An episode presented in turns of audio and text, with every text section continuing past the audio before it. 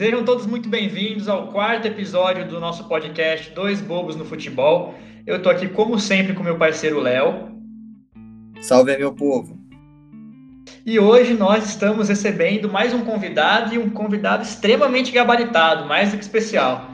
Meu grande amigo Renato Pesotti, o Gavião. O Renato ele é jornalista pelo Mackenzie, mestre em comunicação pela ESPM de São Paulo, é editor-chefe do Media Marketing Wall e já foi até assessor do Ronaldo Fenômeno. Hoje ele vai bater um papo com a gente aqui sobre o futebol. E aí, Rê, tudo bem com você? Tudo bem, JP? Tudo bem, Léo? Estamos aí para bater um papo sobre futebol e tentar te convencer de algumas coisas. Sobre, sobre o mundo do futebol, sobre o futuro do futebol. Vamos ver. Vamos ver. Vamos Isso ver. aí, vamos nessa. Mas para começar, né, a gente sempre quando a gente recebe um convidado, a gente vai fazer umas perguntinhas básicas para ele para nós o conhecermos melhor. Eu queria saber, Gavião, como começou a sua relação com o futebol? Acho que, como a maioria das, das crianças hoje, muita, muito do que eu, que eu comecei a assistir de futebol tem a ver com o colégio, né? Desde pequeno, o ginásio e com o prédio, né? Que aqui em São Paulo a gente mora muito em prédio. E teve muito essa relação, né? É, como meu pai morreu quando eu tinha três anos, eu não tenho essa relação direta que, que vocês têm, por exemplo, de, de ter uma relação de família com o pai, do pai te, te incentivar a torcer por um time ou não, né? Eu não tive essa relação. E eu aprendi muito de futebol com a molecada no, no colégio, com os meus amigos no colégio e com os meus amigos do prédio. E é engraçado porque é, eu sempre, nunca, eu sou corintiano desde que, que eu me entendo por gente, e eu nunca pensei em torcer para um outro time. Talvez um pouco porque os meus amigos mais próximos é, fossem palmeirenses e são paulinos. Talvez eu tenha sido contra, né? Não sei. Mas o primeiro jogo que eu lembro, por exemplo, de ouvir no rádio foi do Corinthians. Apesar de que o primeiro jogo que eu fui no estádio não foi do Corinthians, mas a relação com o futebol sempre foi é, ouvir é, muito é, jogo do Corinthians na rádio, isso com 5 ou 6 anos de idade. A minha primeira lembrança de futebol é, foi a final, a, o jogo entre Brasil e Itália na Copa de 82, né, na uhum. final da Copa de 82. O Brasil perdeu da Itália de 3 a 2 a tragédia, a tragédia do Sarriá. Fatídico. É, fatídico dia. E muito que eu lembro foi porque meu tio torcia para a Itália, né? O irmão da minha mãe. Ele estava vendo o jogo com a gente e ele estava torcendo para a Itália. Então eu acho que isso me marcou muito, né? O fato dele estar torcendo para a Itália e eu assistir o jogo, né? Então hum. foi uma coisa que marcou muito e inclusive foi o tema do meu TCC de jornalismo quando eu fiz a, o trabalho de conclusão de curso no jornalismo foi sobre a tragédia de Sarriá. É, eu com uma outra amiga que era minha dupla de trabalho, a gente pegou todos os os jornais né, de um mês antes da Copa, todo, de todos os dias, que um professor, o professor Vanderlei Dias, ele tinha guardado, ele tem isso encadernado até hoje. E aí ele fez, ele, indicou esse caminho para a gente, para a gente fazer um livro reportagem sobre como foi a cobertura do Jornal da Tarde sobre a Copa do Mundo. Então a gente leu todas as matérias é, do Jornal da Tarde de um mês até alguns dias depois da Copa, depois do, da derrota. Então é uma coisa que me acompanha praticamente a vida inteira, assim. É, uhum. Quem sabe em breve, eu, de repente, em 2025, eu lanço um livro com uns 40 anos. Né? 2027, vai saber, né? Falta um tempo ainda, vamos, vamos ver. Pô, Mário, com certeza embasamento você vai ter, né? Eu já tinha esse plano. Até eu, eu, entrevistei algumas, a gente entrevistou algumas pessoas na, na época, né? É, sobre a, as emoções, mas eu acho que é uma coisa que pode valer, porque muito se diz sobre aquela, aquela Copa do Mundo, aquele time que era mágico, etc e tal, e eu acho que não se discute mais, né? o que passou, assim. uhum. só, se, só, só se fala no assunto na época de Copa do Mundo. De repente seria uma coisa bacana para se voltar a se falar. Mas essa foi a minha primeira lembrança de, de assistir um jogo de futebol. Em 82 e em 84 eu lembro que eu estava na praia e minha mãe me contou que o Corinthians perdeu para o Santos na final do Paulistão de 84. E eu não vi esse jogo, então eu já tinha oito anos, né? Então, é, não tenho muitas recordações dessa época, a não ser de, de, torcer para o Corinthians especificamente, mas não acompanhar muitos jogos na TV, era mais ouvir jogo no rádio mesmo. Pô, que maneira essa história do Gavião, né? O cara especialista numa das maiores tragédias da, da seleção brasileira. O cara raiz, ouvia jogo no rádio e tudo mais. Mas aí eu quero perguntar para ele, qual foi o melhor jogo da, que você já acompanhou na vida? É, é difícil, né? Porque existem os jogos que são bons e existem os jogos que são mais divertidos, né? Eu acho que, que você me perguntou isso, pediu para eu selecionar dois jogos, eu acho que dá para separar exatamente isso. O, o jogo mais emocionante que eu vi na minha vida no estádio foi nas oitavas, lógico que é, acaba gerando uma série de, de, de Talvez se o time não tivesse sido campeão, talvez não fosse esse.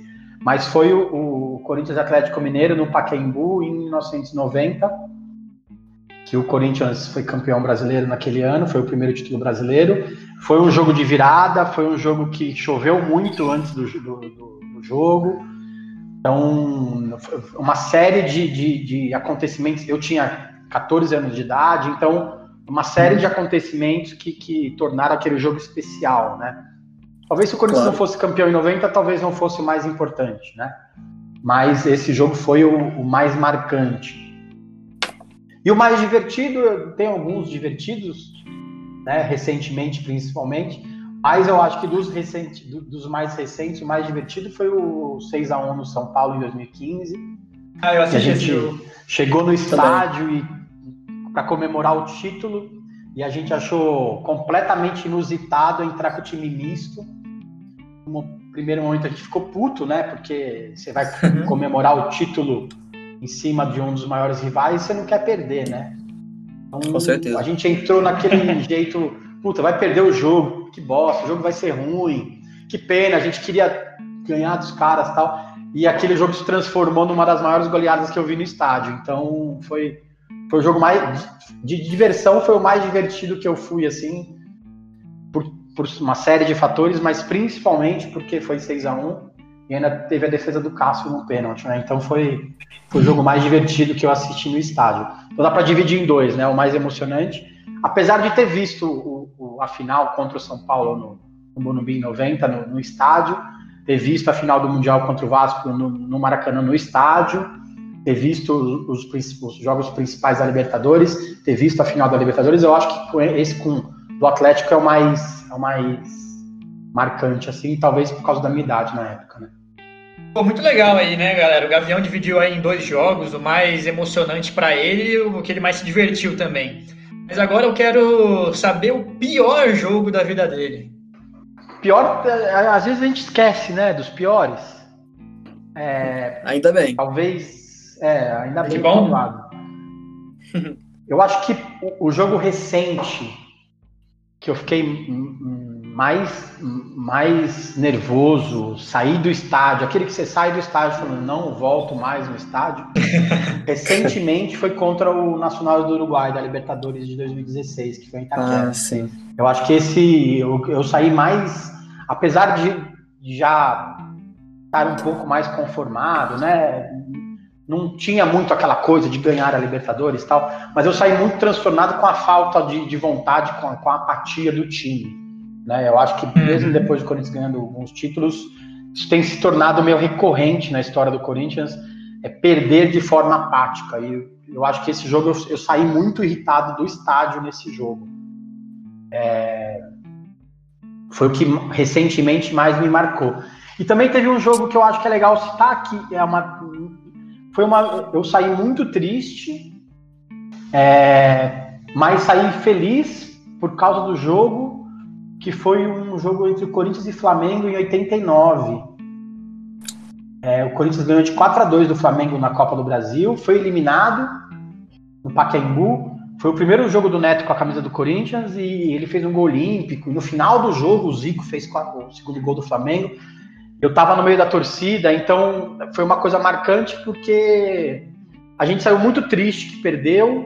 Né? Foi um jogo daqueles que você vai cedo para o estádio uhum. tal. Eu tinha menos de 13 anos de idade, então marcou muito ter ido no jogo, ter visto aquilo, mas meio que for, é, foi triste, mas meio que fortaleceu um pouco do lado torcedor, do corintianismo, de, de você torcer para o time independente dele ganhar ou não. Então, é uma derrota doída, mas que, que serviu para a história. Então, eu meio que separei, né? São dois jogos meio que da, do final da década de 80, do começo de 90. E dois jogos agora 2015 2016. E dois momentos até, né? Porque um, num você tá um, torcedor mais consolidado, que seria em 2016, e no outro é um cara que ainda tá experimentando, tá vendo como é torcer pro Corinthians, né? É muito legal essa construção de torcedor que a gente vai passando pela vida. Muito bem, agora a gente normalmente sempre faz essas três perguntas, mas o nosso convidado ele, é, ele exige um pouco mais. Então eu queria saber, eu te apresentei como Renato, mas vou ficar te chamando de Gavião o programa inteiro. Que história é essa de Gavião? Gaviões da Fiel, corintiano muito louco? Conta aí para nós. Na, na, na verdade, assim, eu moro perto do Pacaembu, então eu sempre fui muito ao estádio, né? Uma conta outro dia por baixo, devo ter ido mais ou menos 400 jogos no estádio de futebol, né? É, tudo bem que uns 100 deve ter sido em Itaquera, mas a grande maioria foi, foi no Pacaembu. É, sempre fui muito no estádio, na época de moleque eu tinha 16, 17 anos, assim como vocês, eu ia muito na, nos ensaios da, da torcida, da Gaviões, não ia, nunca fui em, em, caravana, nada disso, mas eu ia muito em estádio, comprava boné, comprava camiseta e tal. E no cursinho, em 1994, eu deixei de fazer uma prova fazia cursinho à noite no ângulo da Sergipe, para quem conhece São Paulo. Eu deixei de fazer uma prova porque eu fui no jogo do Corinthians, na final da Copa, Copa Bandeirantes, que o Corinthians ganhou do Santos. Com, foi campeão em cima do Santos com o gol do Gralac.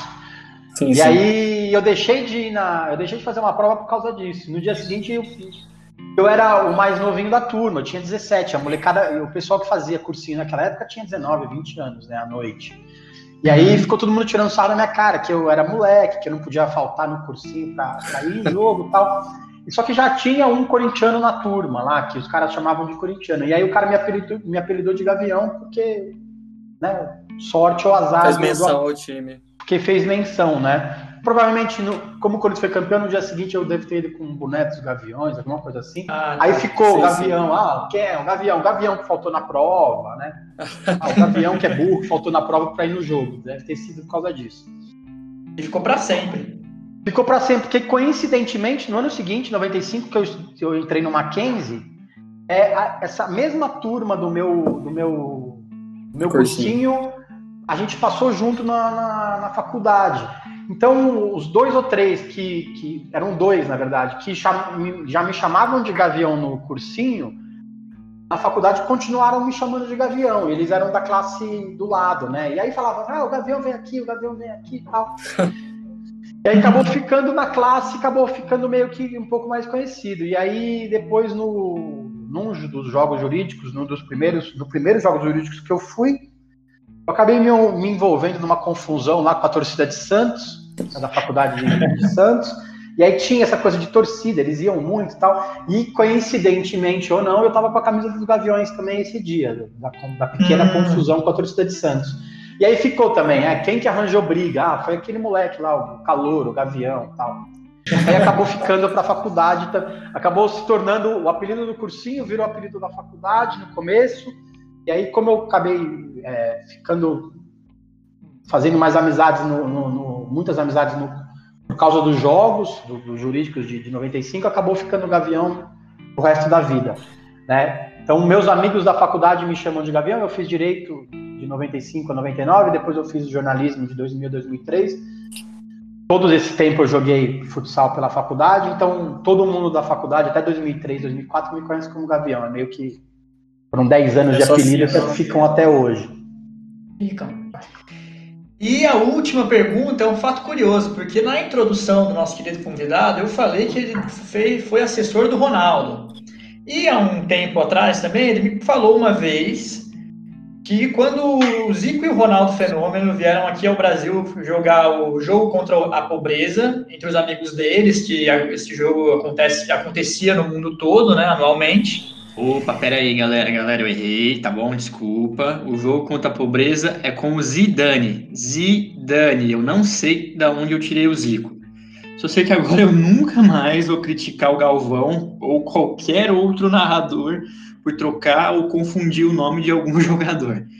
É isso aí, galera. Segue aí o programa que o papo tá muito maneiro. Desculpa e aquele abraço. E o Gavião ele foi chefe de imprensa desse jogo, lá em Porto Alegre, na Arena do Grêmio. E eu gostaria de que ele contasse um pouco dessa experiência, dessa, da história do, dos bastidores, o que aconteceu nesse dia e nos dias antecedentes também. Não, foi muito legal. Eu trabalhei com o Ronaldo entre 2012 e 2013. É, eu trabalhava como jornalista num, num, num, veículo especializado em marketing, no meio mensagem. Depois de um tempo eu quis sair. É, o Ronaldo já tinha a agência de publicidade dele, a Nine, na época, que acabou fechando depois. Eu fui bater na porta lá pedindo emprego. É, o CEO da, da, agência era meio conhecido tal. Acabou pintando uma vaga lá que eu ia trabalhar na área de comunicação da agência. E nessa época o Ronaldo era o, o nome forte da agência, era o cara que dava entrevista tal. E aí eu acabei indo trabalhar com ele, virei assessor de imprensa da agência. E aí, com o trabalho da agência, eu ganhei dois presentes, que era ser assessor de imprensa do Ronaldo e ser assessor de imprensa do Anderson Silva.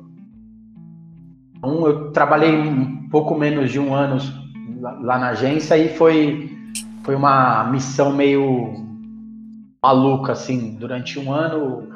Foi na época que o Ronaldo estava tava bem na crista da onda, ele estava fazendo medida certa no Fantástico, então uhum. todo mundo falava do Ronaldo todo domingo, sabe? Ele era bem. Tava Cotado, todos, né? Tava bem, todos os dias estava na televisão, o Anderson também estava.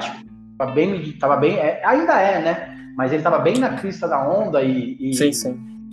o Anderson também. Eu trabalhava com o Falcão, trabalhei com o Bruninho do vôlei, trabalhei com o Danilo Couto, que é o surfista, trabalhei com o Pedrinho Barros, skatista. Então, a gente trabalhava com vários atletas, mas o, o Anderson e o Ronaldo tomavam 80% do meu tempo.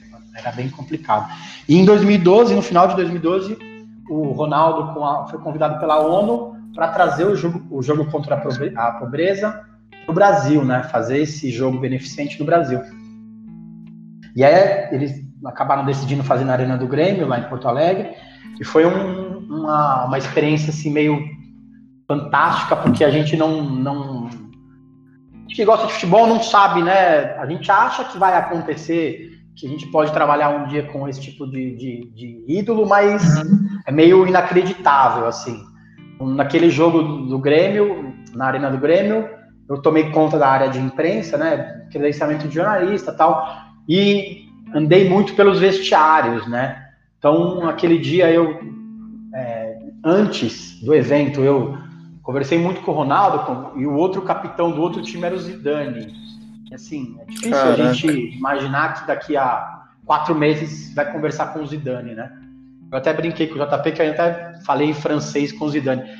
Eu tinha ido para a França já trabalhar no, eventos de publicidade, mas foi, era engraçado, é diferente você falar em francês com uma pessoa comum e você falar em francês com o Zidane, né? Então eu decorei duas, três frases para falar para o Zidane que eu sabia que eu teria que falar aquelas frases. Então foi, foi uma conversa de uma pessoa só, assim. Mas foi muito uhum. legal. Então, e o jogo foi muito, foi muito bom, foi muito divertido. Tinha o, o time do Ronaldo, tinha o, o Zico, o, o Lucas jogou também, o Neymar também tava, tava o Riquelme, Tava o Carimbê, tava o Zidane, então... Só é, estrela. Só estrela. Eu gostava muito do Paulinho nessa época, em 2012 ainda, né? Imagina.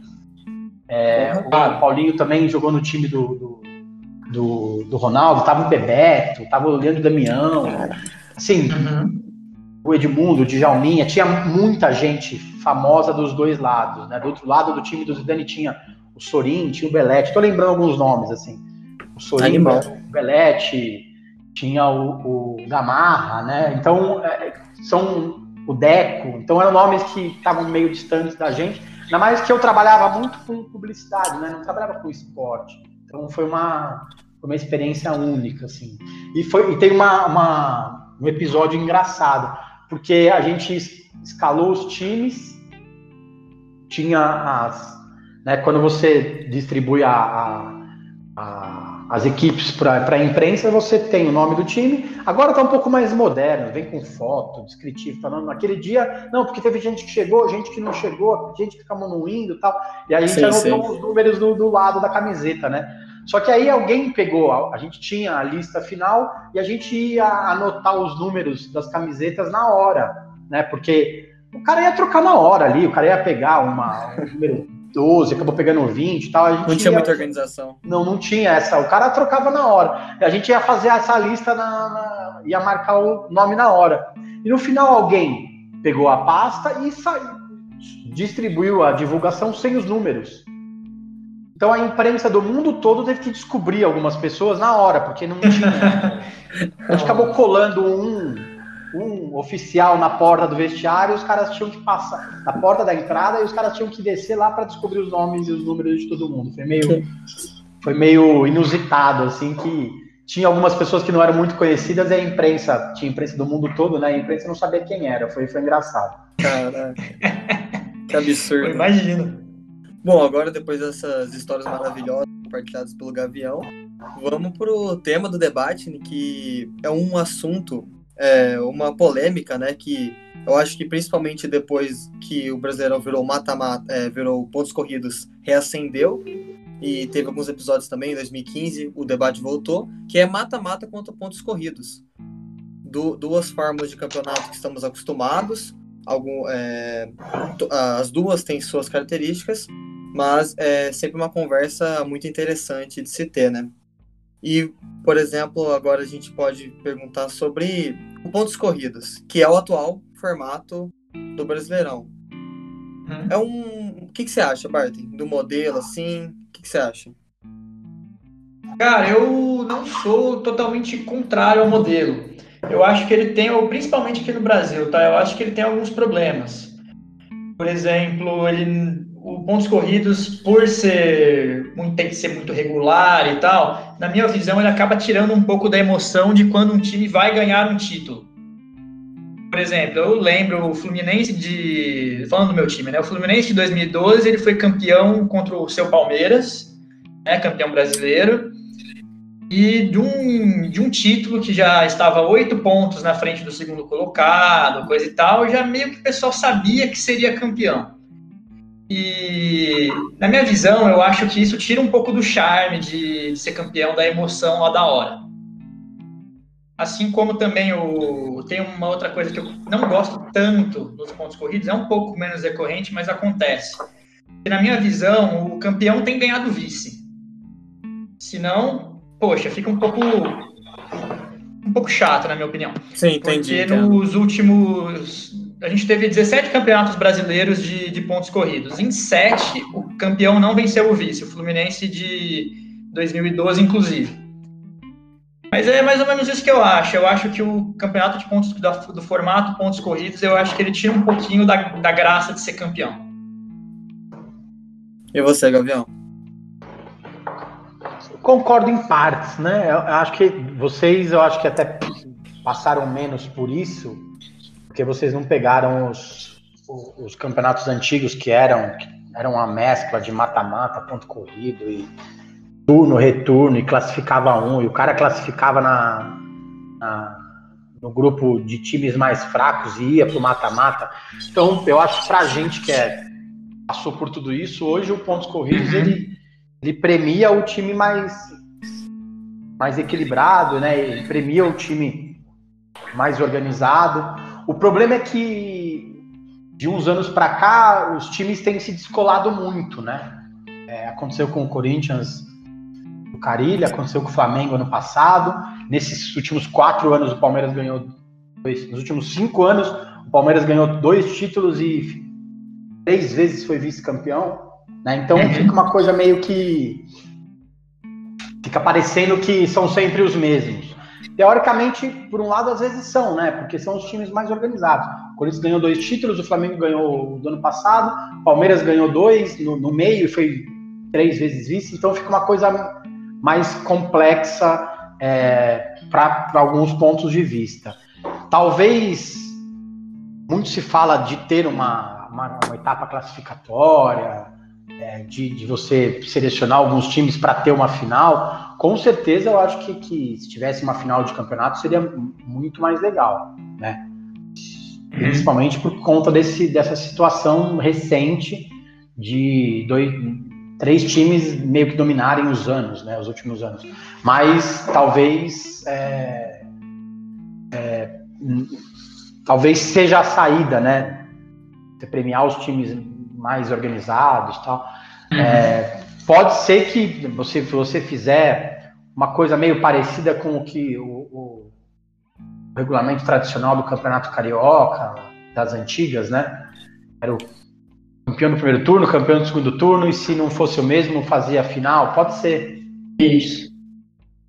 Por outro lado, isso também é, querendo ou não, não é extremamente positivo, né? Porque se um time ganha o primeiro turno e vai muito mal no segundo turno, ele chega muito desmotivado para a final, se valoriza o time que ganhou o segundo turno, que não começou o campeonato melhor.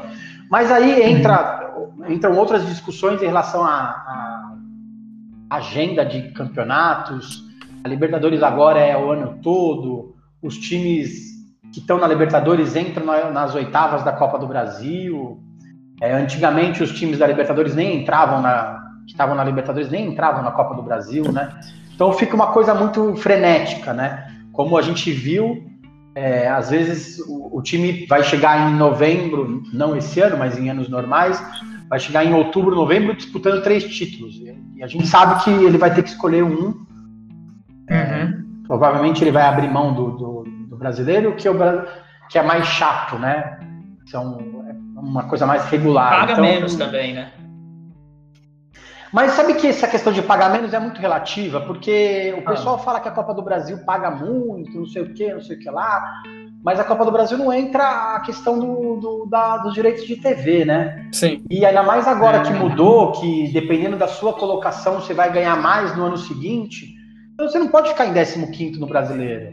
Você vai receber muito menos de TV. E além do que, o pessoal fala que a Copa do Brasil paga muito mais tal, mas se você tiver um, um time que vai encher o estádio 17 jogos do turno, 18 jogos do seu turno, dos 19, se ele vai encher 15 jogos do seu turno, só o dinheiro de bilheteria vai, vai valer mais do que o dinheiro da Copa do Brasil, que você vai jogar três Sim. jogos em casa. Então, é, fala-se muito, mas pensa-se pouco sobre o assunto. Eu acho que, na verdade, o que uhum. você coloca na balança é que a Copa do Brasil vale muito mais.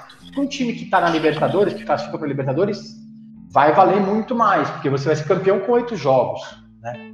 E se você parar para pensar, é, é, mais porque você foi bem no, ou mais ou menos bem no, no campeonato do ano, do ano passado, do que se foi super bem no campeonato, se está bem no campeonato desse ano, né? Então é, é muito relativo, né? Então é, essa forma de classificar, a forma quando você para para coloca tudo no, no, no, mesmo no mesmo saco, o problema é muito maior do que a gente imagina, porque a Libertadores está uhum. super inflada de, de, de, times, a Copa do Brasil tem esse regulamento tanto quanto estranho, né? Que vai que, que beneficia muitos times que estão na Libertadores. E aí querendo ou não, a Campeonato Brasileiro é um pouco deixado um pouco de lado, porque tem muita, muita coisa acontecendo, né? É, eu penso que o, o, brasileiro não recebe, o Campeonato Brasileiro não recebe talvez uma devida atenção da própria CBF, mas porque vejamos, a Copa do Brasil dá vaga para Libertadores. É, então você pode ficar num, numa posição confortável no brasileiro, que é um campeonato que, se você não tá caindo, você automaticamente está brigando por uma vaga em competição internacional, que seria a Sul-Americana. Então eu acho que ele acaba, é, como você disse, sendo deixado de lado quando você tem que escolher entre Copa do Brasil e Libertadores, que são campeonatos que cada vez mais estão tá crescendo essa vontade, principalmente a Libertadores, de ser campeão, né? Então eu acho que faltam, é, para um campeonato de, de tiro longo, que é o brasileiro, eu acho interessante o sistema, o sistema de pontos corridos, porque eu acredito nessa do time mais regular ganhar, né? Mas nos outros campeonatos, nos outros campeonatos como a Copa do Brasil, a Libertadores, o sistema mata-mata é perfeito. E, e o sistema mata-mata, o que vocês acham dele? Deixa eu só corrigir uma coisa. Eu falei que o Palmeiras foi vice-campeão ano passado, mas não foi, né? Foi o Santos. É, mas empatou de pontos lá, é. de qualquer forma. Eu ligo tanto pro Palmeiras que eu não sei nem que, que lugar que ele terminou no campeonato, mas tudo bem, faz parte. o Palmeiras acabou tendo alguns jogos que o Santos descolou um pouco dele, mas acho que no final deu isso. Ficou bem perto de pontos e não, não foi vice. Foi uma vitória a mais mesmo. E aí, Bart, o que você acha? Você acha que, que para um formato para o Campeonato Brasileiro, você disse que hum. você não gosta muito de pontos corridos, que você queria um outro formato, o que, você acha? O que, que você acha que devia ser? Como que você acha que devia ser? Bom, eu não, não sou especialista em, em nada, né? Mas eu acho que, por exemplo, se o, se o Campeonato Brasileiro premiasse os quatro primeiros colocados bota eles para fazer uma semifinal com ida e volta, os dois primeiros tendo vantagem de empate. O total do saldo de gols e tal, de placar agregado. Eu acho que dessa forma o, a fase final do campeonato ficaria um pouco mais interessante. Mas aí você não, não, não é sacanagem com quem está em primeiro? Ou faz parte? Aceitou a regra, aceitou? É, aí vai, vai variar muito do que os clubes vão querer e tal. Se, se é sacanagem quem tá em primeiro, pode ser, sim, pode até ser sacanagem. Só que aí você também estimula muito mais o primeiro colocado a continuar nesse, nessa regularidade dele, na minha opinião.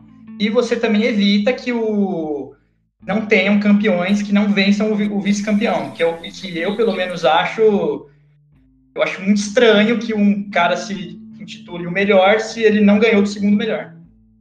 Mas ele pode ganhar, ele pode ser campeão com dois empates, né, teoricamente. É, pode ser campeão, só que aí o regulamento essa é uma forma de não desfavorecer tanto o primeiro colocado, se ele fosse campeão com dois empates, por exemplo, entendeu? É uma chance, uma chancezinha a mais, né? Eu, eu, eu falei de, do jogo de 90 do, do, do Corinthians, eu acho que, que até uma marca pode ser que seja muito relevante, e tem a ver com essa questão dos oito primeiros, dos quatro primeiros no sistema de mata-mata, né? Aquele ano o, Corinthians terminou em oitavo lugar, é... só classificou na última rodada porque eu acho que o Goiás ganhou do Curitiba, ou a Portuguesa ganhou do Goiás. Uhum. Meio, o Corinthians não ia classificar, né? O time que ia ficar em oitavo lugar acabou perdendo o jogo, se ele empatasse, não, não teria classificado. E aí o primeiro colocado na época, que era o Atlético Mineiro, tinha só a vantagem de, de jogar em casa, né? E aí em dois jogos, o Corinthians teve uma noite mágica no Pacaembu, dois gols do Neto, né? Foi ali que o Neto meio que virou o que é hoje, né? Talvez se o Corinthians tivesse sido eliminado pelo Atlético Mineiro, talvez o Neto nem, nem estivesse na televisão hoje em dia. Mas aquele, aquele jogo foi mágico mesmo, né? Então o Atlético Mineiro, que era o time com mais pontos, acabou sendo eliminado pelo oitavo colocado, que não iria se classificar por causa de um, de um dia, né? Aí chegou no domingo, era o jogo quarta e domingo, né? Eram jogos mais. Não, não tinha muito espaço, né? Eram jogos mais condensados. Então, na quarta-feira, os caras jogaram a noite no Pacaembu. Quinta-feira teve, eles voltaram para Minas. Sexta-feira, recuperação. Sábado, no pré-jogo. Domingo, teve jogo de tarde, já quatro da tarde na televisão. E aí, o Corinthians armou um ferrolho com o Nelsinho, que acabou dando certo no, no, até o final do campeonato e foi, foi campeão assim. Então, para mim, foi excelente, né? Como moleque, ver o primeiro uhum. título brasileiro. Se fosse é, como é hoje, provavelmente eu ficaria muito tempo sem ver o Corinthians. Corinthians não seria campeão brasileiro naqueles anos, porque não tinha, não tinha time, não tinha organização para regularidade para ser campeão. Então, hoje em dia eu, eu prefiro assim, querendo ou não, é, agora deu uma baixada na, na, na, porcentagem, mas era muito difícil ganhar do Corinthians em Itaquera. Hoje não, hoje a Inter de Limeira chega lá e ganha, mas os primeiros anos do estádio era muito difícil ganhar do Corinthians Itaquera, então o Corinthians tinha um fator campo muito forte para conseguir essa regularidade para ser campeão no pontos corridos, né? Que é o tradicional empatar, empata fora e ganha em casa. Então, é, é futebolisticamente falando, para mim é melhor ser pontos corridos mesmo, mas esportivamente falando, ter quatro classificados ou ter dois, dois times que vão para a final e dois jogos, três jogos. Teve uma outra, um outro ano que o Corinthians foi campeão brasileira, brasileiro que era um melhor de três, né? Tem uma super jogo Corinthians e São Paulo, aquele jogo que, que o Dida pega dois pênaltis, foi, um, foi uma melhor de três, né? O time que tinha vantagem, é, o time que tinha mais pontos tinha vantagem de poder eliminar em dois jogos, né? Uhum. O mata-mata, era mata-mata-mata, né? Eram três jogos. É. Então tiveram alguns formatos, né? De repente é, um, um, um, formato diferente talvez seja mais interessante, até mesmo porque por causa desse descolamento que a gente teve nos, nos últimos anos. Talvez essa, esse assunto é, possa voltar em breve. Eu acho também que perdeu-se esse ano a chance de fazer uma coisa diferente. Campeonato Brasileiro desse ano, por causa da pandemia, vai ser horrível. A gente vai ter jogo quarta e domingo até fevereiro.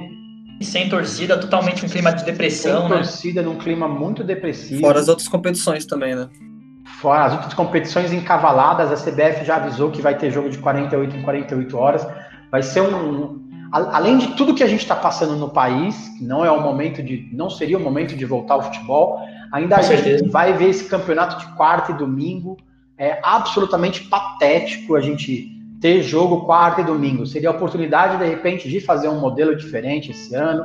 Faz 19 rodadas, classifica quatro, faz semifinal e final. Até para testar mesmo, né? Vai que é, gosta e pode, pode Mas outros contratos que a gente não tem acesso talvez tenham impedido esse, esse modelo diferente. Então, vai, vai esse, esse final de ano, esse campeonato brasileiro vai ser horrível, né? Os flamenguistas que estavam esperando já o bi com 30 pontos na frente, eles já viram o que vai acontecer, né? Já perderam em casa de cara para o Atlético Mineiro na primeira partida, que talvez seja um, um favorito. Sentem falta da torcida. Sente falta da torcida. Ficou claro que, que o, o, o, time tão à frente que eles tinham já não existe mais. Então, talvez é, uma pressão por se voltar logo o futebol, como alguns times fizeram, talvez tenha efeito contrário na hora do, dos títulos, já vamos ver. E eu queria também, eu queria conversar com, com os dois especificamente, porque essa semana agora, semana passada, teve a final do Campeonato Paulista, né? Os dois jogos entre o, o Corinthians do Gavião e o Palmeiras do Léo. E eu achei muito curioso até que teriam dois jogos, na minha, na minha visão podia ter só um mesmo, até para não encher muito o calendário, mas como você falou, eu acho que deve ser por contraste, que nós não tem, não temos acesso, como de direito de transmissão, coisa e tal. Mas eu queria saber dos dois, um que perdeu o outro que ganhou, o que, que vocês acharam dos jogos? Porque pelo que eu ouvi, até pelo que eu vi também, foi um pouco decepcionante pelo que todo mundo estava imaginando, né? Pode começar, Léo. É, o primeiro jogo. Primeiro, o que começou tudo, que foi o jogo da, da volta da paralisação. Foi em Itaquera que o Palmeiras perde de 1 a 0 que já foi um jogo no mínimo, talvez chato por quem vê de fora, né? Mas até nós, os palmeirenses curitianos, a gente pode concordar que os jogos estavam ruins. Você. Os times pareciam que quando estavam em campo não se encontravam. Eu falar especificamente do Palmeiras, né? Que a gente tem um problema na transição do ataque, é, da defesa para o ataque, né?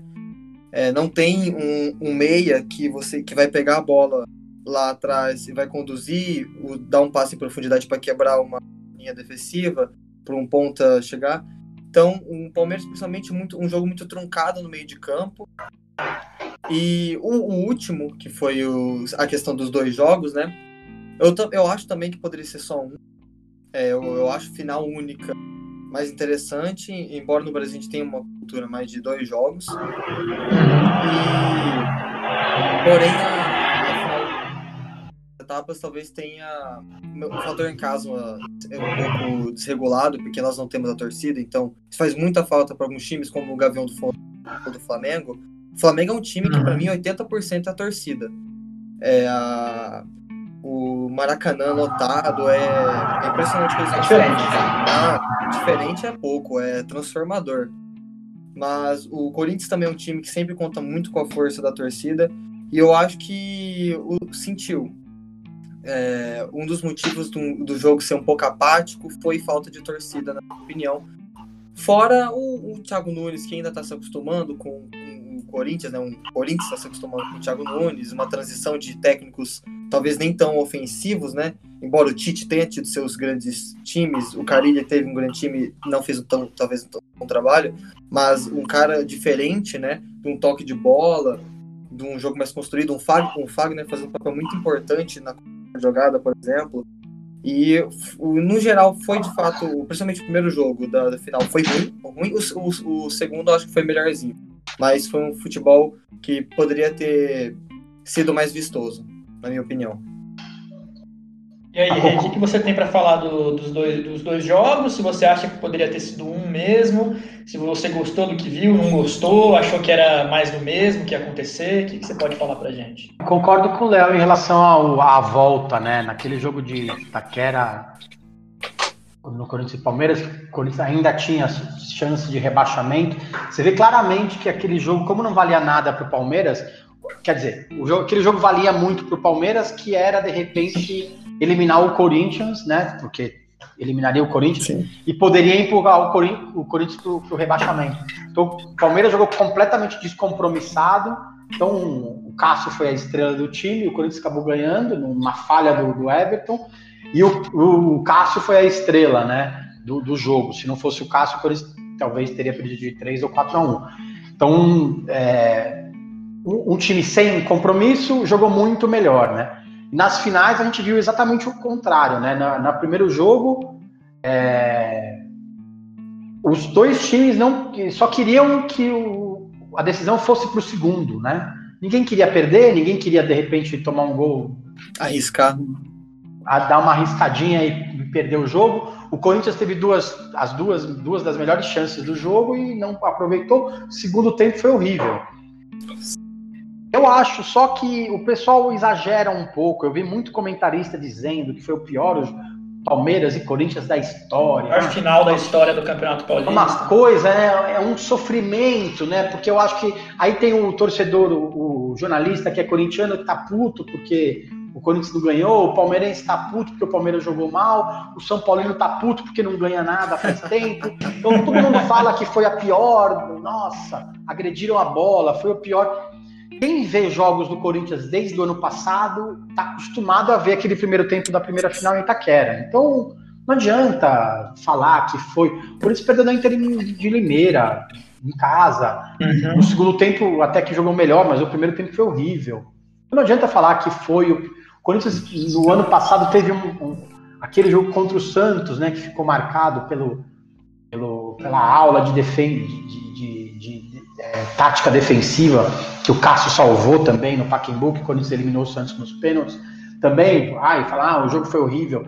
Cara, não adianta, o futebol é ali, é, tá, tá ali para ser jogado, né? O time do Corinthians é ruim. Então, se os dois jogarem mal, melhor, o Corinthians tem mais chance de ganhar. E foi o que aconteceu no segundo, no segundo jogo, né?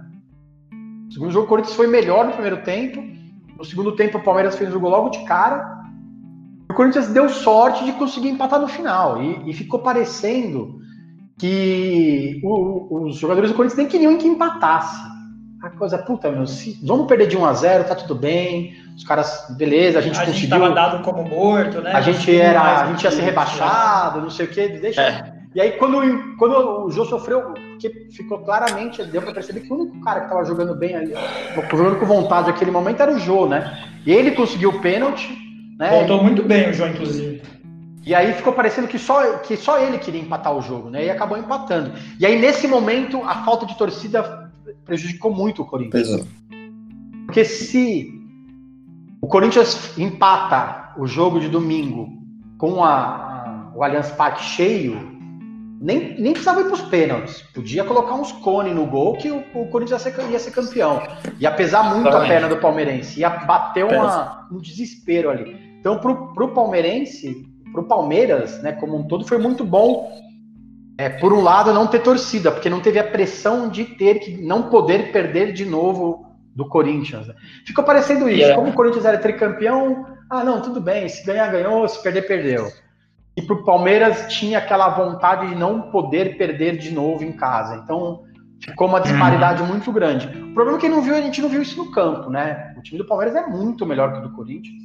Os cinco jogadores que entraram no segundo tempo no, na segunda final seriam titulares do Corinthians, né? E só para a gente pra encerrar mesmo aqui, caso também o Léo queira falar mais alguma coisa e tal, mas eu queria, eu acho, eu acho um pouco curioso até, porque a maioria das pessoas, quando eu pergunto, quando eu até mesmo vejo respondendo a essa pergunta, quando eu falo o jogo mais legal do time que acompanhou foi um jogo de mata-mata, muitas vezes. Dificilmente era um jogo de pontos corridos, um jogo emocionante e tal.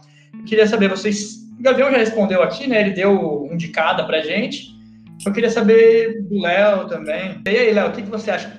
Pensa que é isso mesmo? Os jogos de mata-mata vão sempre ser os, os mais legais para quem está assistindo? Porque, por exemplo, o, o, meu pai falou o jogo da vida dele é o, é o triangular final do Carioca de 95, que o Fluminense teve que ganhar os três jogos do Flamengo.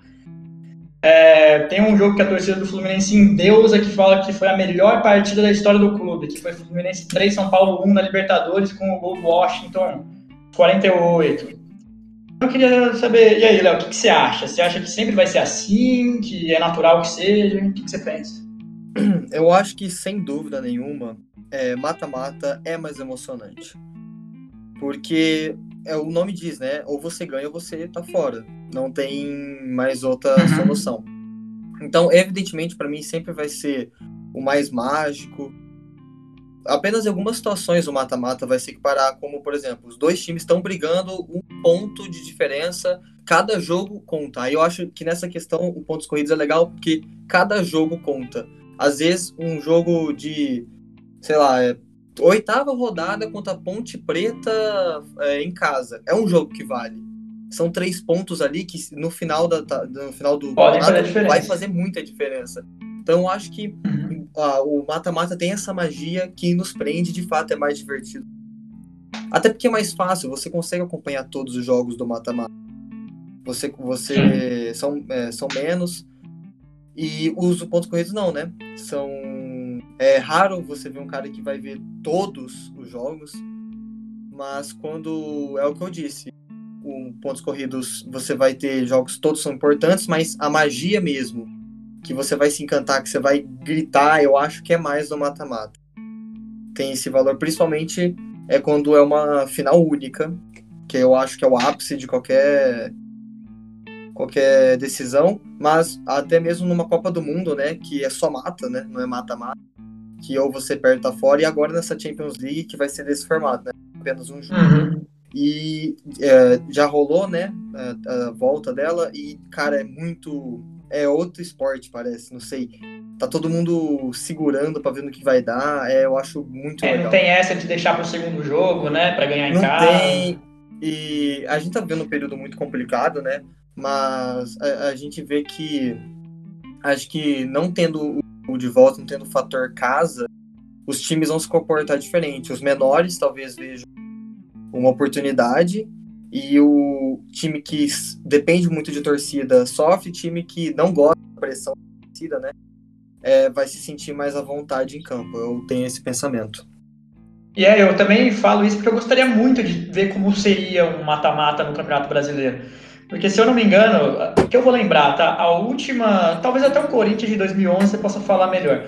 Mas que eu me lembro, a última final de pontos corridos mesmo, que teve um clima de final, foi Fluminense e Guarani em 2010, que o Fluminense estava 26 anos sem ganhar o Campeonato Brasileiro e teria que ganhar do Guarani aquele jogo. O Guarani já rebaixar. Acabou ganhando. Mas esse também foi o último clima de final, assim, do meu time que eu pude acompanhar. Em pontos corridos, claro. É, eu já acabei expressando, mas com certeza no brasileiro é o melhor formato, até porque, como a gente já falou, temos outros dois campeonatos grandes com formato mata-mata, né?